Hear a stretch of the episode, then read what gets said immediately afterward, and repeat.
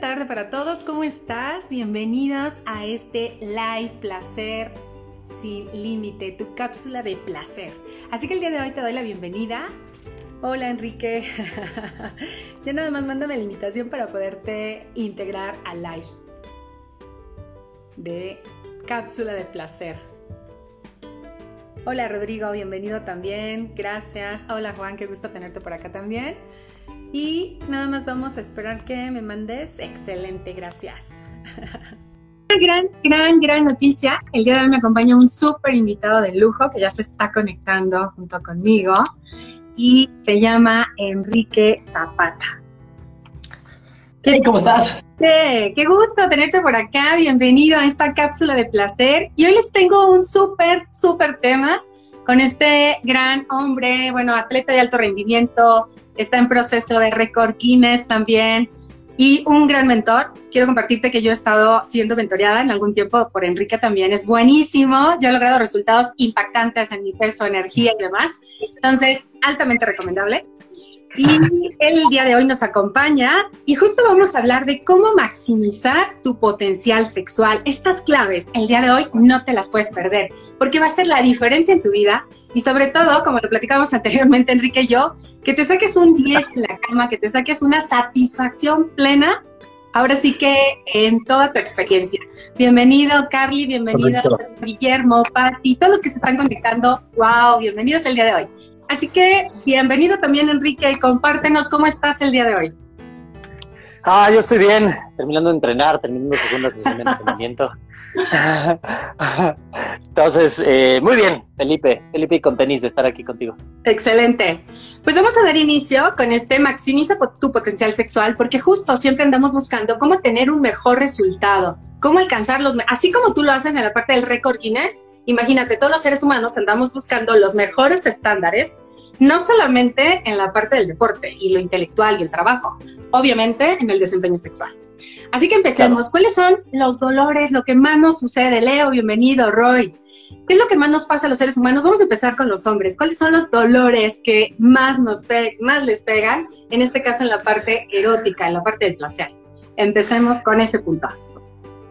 Pues mira, lo que creo es que eh, son muchas, muchas cosas que suceden, pero todo se resume a una sola causa raíz o a una fuerte causa raíz, pueden haber varias, pero una fuerte causa raíz es un problema de desbalance hormonal que tiene que ver principalmente con bajos niveles de testosterona. Los bajos niveles de testosterona terminan eh, desencadenando problemas como la testosterona, para que, aclararlo y que todos... Ese es un dato bien importante. ¿Qué función tiene? Exactamente, es un dato importante. Exacto tiene varias funciones, tiene varias funciones. Sin embargo, hoy sabemos que la testosterona es la, hormona del drive, que es motivación, ganas, intensidad. drive, ¿no? Para entrenar, para levantarte de la cama, para tener relaciones, para tener ganas de hacer las cosas. La testosterona es la hormona del drive. ¿Sí? También tiene una alta correlación con la generación de masa muscular, con la síntesis de hormona del crecimiento humano, etcétera. Pero principalmente llamamos que la testosterona es la hormona del drive, ¿sí? Que es la del ímpetu, las ganas, la motivación, por así decirlo. Las ganas de hacerlas. Ya. Entonces, malos, bajos niveles de testosterona van a tener una correlación en que no vas a tener ganas. Al no tener ganas, pues se empieza a desencadenar una, diferentes cosas, ¿no? Que yo creo que seguramente tú conoces muy bien y has, manejado muchos de esos temas, eh, que nos puedes compartir, lógicamente, ¿qué se desencadena de, este, de, este, de esta falta de ímpetu, falta de ganas, falta de motivación? Fíjate, cómo la parte física nos impacta en que la libido se disminuya. Luego, al momento que hay una libido disminuida, también puede afectar justo en los problemas de erección, y el no tener una buena erección le pega muchísimo en la parte de autoestima y en la parte de autopercepción y poder del varón. Y luego, si nos vamos a un extremo, la consecuencia ya finalmente es eyaculación rápida. Entonces ve cómo un desencadenante de testosterona nos afecta finalmente varios resultados sexuales, que de entrada es como, no tengo ganas, sabes, estoy cansado, hoy no se me antoja, mañana a lo mejor, y muchísimas justificaciones cuando a lo mejor muy probablemente, el fundamento tiene que ver con los niveles muy bajos de testosterona. Correcto, correcto, eso es, eso es un punto fundamental. Ahora, eh, si quieres, platiquemos un poco acerca de qué es qué hacer para evitar tener niveles bajos de testosterona y después hablar de cómo maximizarlo. Fíjate, hay una parte importante que quiero compartir rapidísimo y es que todos los varones se pueden también como ir checando en las mañanas. Los incrementos de testosterona en la mañana con las erecciones matutinas te van determinando qué tan buenos niveles de testosterona tienes. Vete checando, esa es la prueba. Chécate. De hecho, hay una, hay una, hay un estándar. Exacto. Al menos cuatro días por semana Ahí está. Es el óptimo. Cuatro días por semana de, un hombre debe de amanecer con una erección matutina, si no, hay problemas. Una erección. Hay algo que. Una erección así, que ya dices firmeza. Nivel 4. Exacto. Ese es un dato importantísimo, chicos. Observense la semana y vayan llevando su playo. Es importante. Porque entonces tú mismo vas a poder dar cuenta. Y si no, que te tu pareja. De verdad que va a estar encantado o encantada de poderte llevar el registro de cómo van las elecciones. Justo. Eh, ahora, para evitar tener eh, bajos niveles de testosterona, es muy importante en hombres tener, primero que nada, óptimos niveles de, de colesterol. Óptimos niveles de colesterol, porque la testosterona tiene como materia prima el colesterol. Si tienes muy bajos niveles de colesterol, no hay, no hay materiales para crear testosterona. ¿sí? Entonces, eh, no, o sea, va a haber, va a haber ahí un, problema de insumos, ¿sabes? O sea, no vas a tener con qué construir. De, dónde se consume, ¿no? La energía, de dónde se incrementa el poder, el power. Entonces, eh, tener niveles regulados, tampoco así tener niveles exagerados de colesterol, por supuesto que no, sino tener los niveles bien regulados y bien optimizados, porque si los tienes en el piso, no va a ser nada bueno, nada, nada bueno, ¿no? Eh, ese punto número uno. ¿Y cómo lo haces para regular tus niveles de, de, de, colesterol? Una buena alimentación, ¿sí? Una buena alimentación, cuidar, no, consumir alimentos procesados, etcétera. Ese es punto número uno, ¿sí? Y consumir buenos niveles de, grasas buenas, sobre todo, porque hay, un, hay ahí una ola de gente que le tiene miedo a las grasas, pero pues nada está más lejos de la realidad, ¿no? Recuerda, yo me anoté cuando decías, ¿qué? ¿Que debe consumir cuántas porciones para mí de grasa? sí. Pero te lleva a otros niveles de, bienestar, ¿sabes? Totalmente. Después, punto número dos para optimizar los niveles de testosterona o para mantenerlos o evitar tenerlos bajos, va a ser eh, el entrenamiento, por ejemplo, movimiento, actividad física, ¿sí? Actividad física, si eres muy sedentario, sedentaria, bueno, principalmente hombres, ahorita hablando de hombres, si eres muy sedentario, no vas a estar generando buenos niveles de testosterona. ¿Por qué? Porque el, la hormona, recordemos que la testosterona es la hormona del drive, de las ganas, del ímpetu, ¿sí? Si no hay buenos niveles de energía, si no hay eh, esfuerzo, tu cuerpo no va a estar generando esta, este ciclo, no va, no va a cerrar el ciclo, ¿vale? Y fíjate que ahí hay una parte bien interesante. Yo recuerdo mucho esa parte de, de la activación, que no necesariamente te vas al gimnasio, que ese es un punto fundamental. Puedes activarte. Yo recuerdo mucho esa técnica que nos diste de haz tu oficina a tu altura, muévete. Es decir, no te quedes sentado todo el tiempo. O sea, puedes hacer cosas tan prácticas como, ahora sí que subir al monitor de tu computadora, moverlo de la forma más creativa para que puedas estar de pie e ir alternando. O sea, cosas tan simples Hay muchas prácticas, tan poderosas que puedes hacer. Esa es una de las si, si hablamos de optimizar, el entrenamiento de fuerza es lo máximo. Pero al menos para no tener los bajos, muévete. ¿sí? Después, como punto número tres, mantener, eh, tener la, menor cantidad de grasa abdominal posible. la grasa abdominal se han encontrado en muchos estudios. Hacer un paréntesis, porque cuando yo te escuchaba esa parte dije, wow, esa famosa panza chelera, chicos, no funciona. Y escuchen por qué no funciona. Más allá de lo estético. Más allá de lo estético.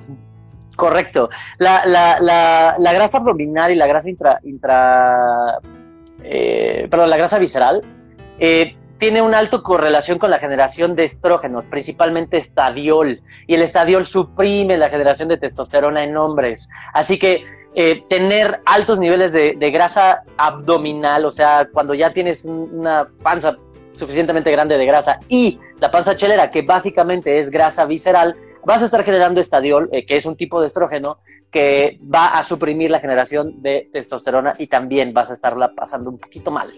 Y no solamente eso, de verdad te digo, probablemente hasta incomodidad en algunas posiciones, así como sexóloga, tal cual te lo digo.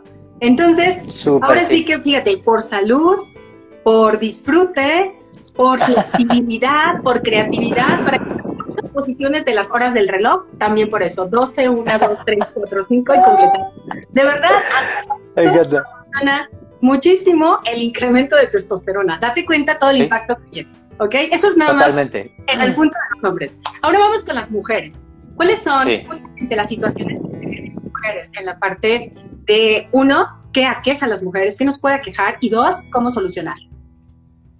Cuéntame, ¿qué, cuéntame, digo, yo creo que tu experiencia sería un poquito más, yo tengo una idea, yo tengo una idea de lo que sucede, pero creo que tu experiencia sería mucho mejor. Hay muchas cosas, igual que los varones, digo, acá no hay disfunción eréctil, no hay esta parte de eyaculación rápida, nada. Fíjate, hay una cosa muy interesante, hay una frase que dice, ¿no? Que al final del día todo es mito, pero es muy curiosa esta frase. El hombre siempre quiere, pero no siempre puede. La mujer siempre puede, pero no siempre quiere. ¿Por qué? Porque entran situaciones de deseo sexual muchas veces la problemática es bajo deseo sexual.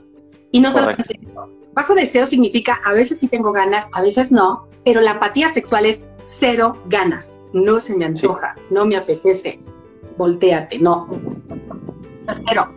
Entonces, esta parte se debe mucho, digo, ya veremos la parte fisiológica, que te la dejo a ti, pero tiene que ver muchísimo con la relación de pareja. Es curioso y me dicen mis pacientes, ¿no? Oye, qué curioso, porque cambié de pareja y se me desapareció la apatía sexual. no es que hayas cambiado de pareja, es que la situación era una fricción que estabas teniendo con esa persona. Y entonces, claro.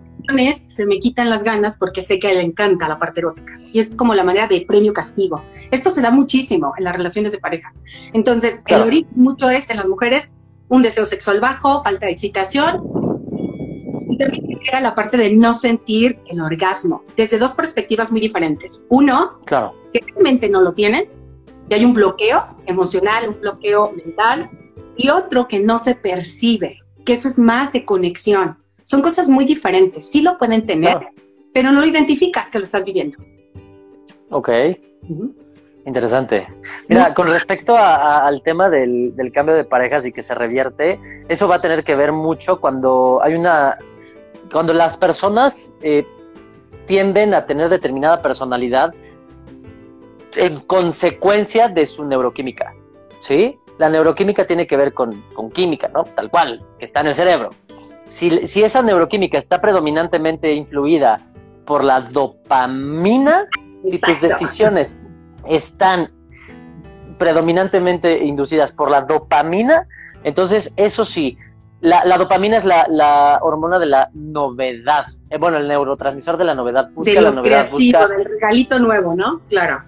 Algo así, ajá no es tanto la del placer, es la de la novedad, es la de eh, la, la del más, ¿no? Le llaman la the molecule of more, ¿no? Entonces, eh, si la, tu relación de pareja se volvió monótono y no pasas del misionero de los últimos tres meses, pues sí, va a estar muy aburrido y entonces va a llegar determinada apatía y esa apatía puede permear en tu relación de pareja, ¿no? Entonces, eh, si tu relación de pareja también está totalmente en una cotidianidad aburrida, puede permear en tu relación sexual, ¿no? Pero eso con la parte, digamos, hablando de dopamina. Entonces, buscar la novedad, buscar conocerse, eh, creo que es súper, súper importante. Pero para las mujeres, tener un balance hormonal adecuado también es súper importante.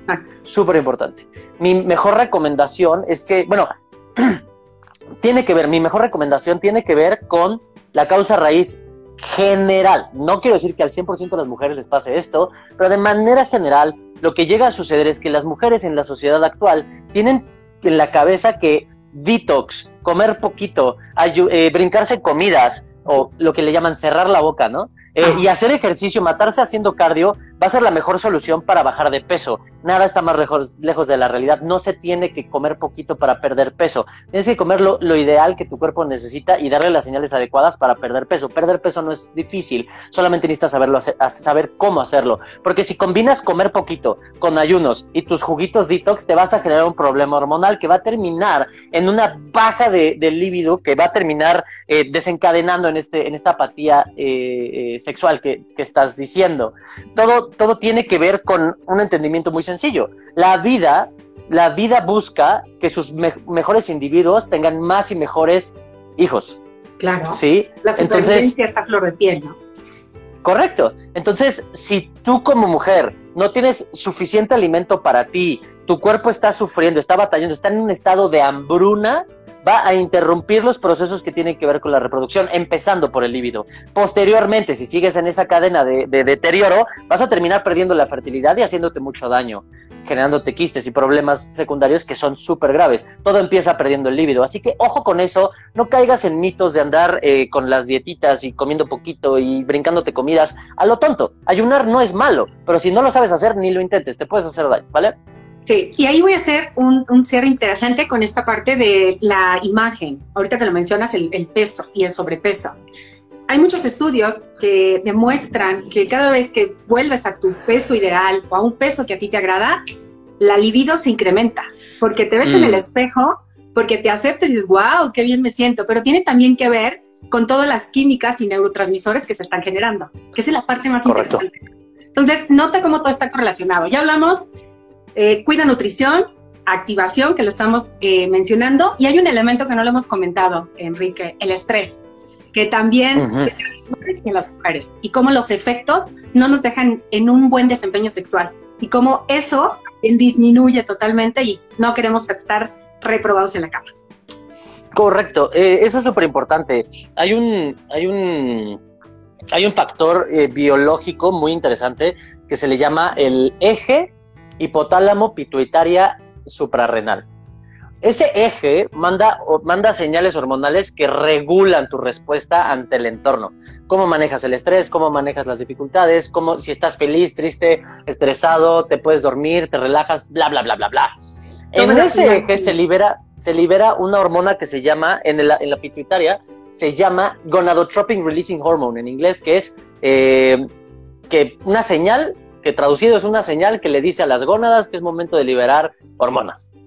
El estrés irrumpe, rompe esa señal. El estrés va a generar una señal directa a la generación de cortisol, lo cual canibaliza la generación de este gonadotropin releasing hormone, que va a hacer que, tus, que las gónadas, en este caso testículos o u ovarios, no van a generar adecuadamente hormonas reproductivas, lo cual va a bajar el líbido drásticamente. Así que los altos niveles de estrés no son nada buenos para tu líbido y tu actividad sexual. O ya clarísima la correlación. Y finalmente vamos a ir con el punto número tres. Ya hablamos de las principales afecciones en hombres, en mujeres, y ahora nos vamos a ir con el de, ahora sí que el cierre de oro. El mix. Es exacto, ya. El más importante, creer que sabemos. creer que mm. sabemos comunicarnos, creer que sabemos lo que le gusta a mi pareja. Es más, creer que sé lo que me gusta. Y aquí yo siempre tengo una situación de aclarar con todos los pacientes y estudiantes y es, si todos los hombres y mujeres tuviéramos una bolita mágica, de verdad esto sería fenomenal, porque entonces yo ya sé lo que tú estás pensando, lo que tú vas a, requerir, lo que tú me estás diciendo a través de tus mensajes por escrito y mi interpretación es correcta. Pero como no es así, hay que comunicarnos. Pero no solamente es la comunicación, tiene ciertas características. ¿Cuáles deben de ser? Que esto es básico. Para mí, yo creo que el pilar de toda la comunicación tiene que ser clara y transparente para mí tiene que ser transparencia radical, ¿sabes? Si no puedes, si no puedes ser transparente, si no sientes el privilegio de abrirte y ser transparente con tu pareja, hay un problema de trasfondo que tienes que atender. Fíjate, tu pareja debe de ser tu confidente, debe ser una persona que te dé confianza abrirte y ser transparente al 100%. Sí, me encanta esa parte. Complicidad es una de las palabras que más asocian en mi audiencia a la parte sexual. Complicidad con penetración ojo, entendida como esa misma complicidad, ¿sabes? Y en todos los sentidos. Correcto. Fíjate, comunicación es claridad, claridad nos lleva a la libertad y claridad es poder. Y poder es resultados. Entonces, si queremos tener ese resultado de 100, de 10 en la cama, obviamente la base es la comunicación. Y algo que yo le compartía a Enrique es que pocas veces hacemos acuerdos sexuales previos. O sea, hacemos acuerdos para todo, ¿no? Cuando haces ayuno, nos sacas así como el checklist de qué vas a hacer, cómo lo vas a hacer y a qué te estás comprometiendo. Y si no, ni lo hagas, mi chava. ¿Sabes?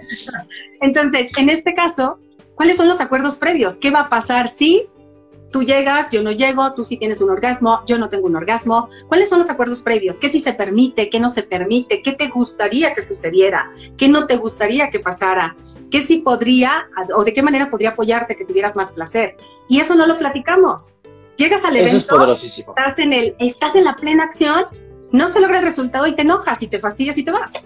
O te duermes y dices, ya no más. pero no se nada, no hubo retro, no sabemos qué funcionó y qué no. Totalmente. Eh, yo creo que es, en ese aspecto la, comunicación va a ser clave y el y el, la aceptación, ¿no? O sea, si estás con alguien es por algo, ¿no? Y, tener esa aceptación de, que pues a lo mejor estás en un proceso, ¿no? Ábrete. A lo mejor estás en un proceso de mejorar, en un proceso de, de cambiar, un proceso de cambio de alimenticio, cambio de manejo de estrés, apertura, ¿sabes? Comunica, comunica, o sea, como dijiste, la claridad otorga libertad y, y esa, esa, esa comunicación normalmente va a ser bien recibida. Normalmente, o sea, y si, y si no es bien recibida, replantea tu relación. Exacto. Totalmente de acuerdo contigo. Si no te sientes libre, yo cuando cuestiono, ¿no? Si no te sientes libre de ser quien eres, de ser auténtico, de pedir lo que quieres, sabiendo que también el otro puede decir que no, o la otra persona puede decirte que no, ¿qué haces ahí? Sería la pregunta, ¿no? Entonces, bueno, chicos, no sé si tengan alguna pregunta antes de que terminemos con este súper interesante, maximiza tu potencial sexual. Así que si tienen alguna pregunta, aprovechemos que estamos por acá con todo el gusto para poderles apoyar. Y recordarles que hay tres puntos que vimos, como justamente hay que incrementar niveles de eh, testosterona, como también la parte de la nutrición, la activación, el manejo del estrés nos lleva a un desempeño sexual mucho mejor y como la base es la comunicación. Es así como ir recapitulando lo que acabamos de ver. Por último, si no hay preguntas, me gustaría tomar este último par de minutos para dar una recomendación súper puntual que tiene mucha ciencia de respaldo y tiene, al menos en mi experiencia, funciona de maravilla como hombre. Y eso es una práctica de retención seminal. ¿De qué estás platicando es un game changer. Es un game changer. De verdad, eso hace toda la diferencia. Porque tiene muchos frentes.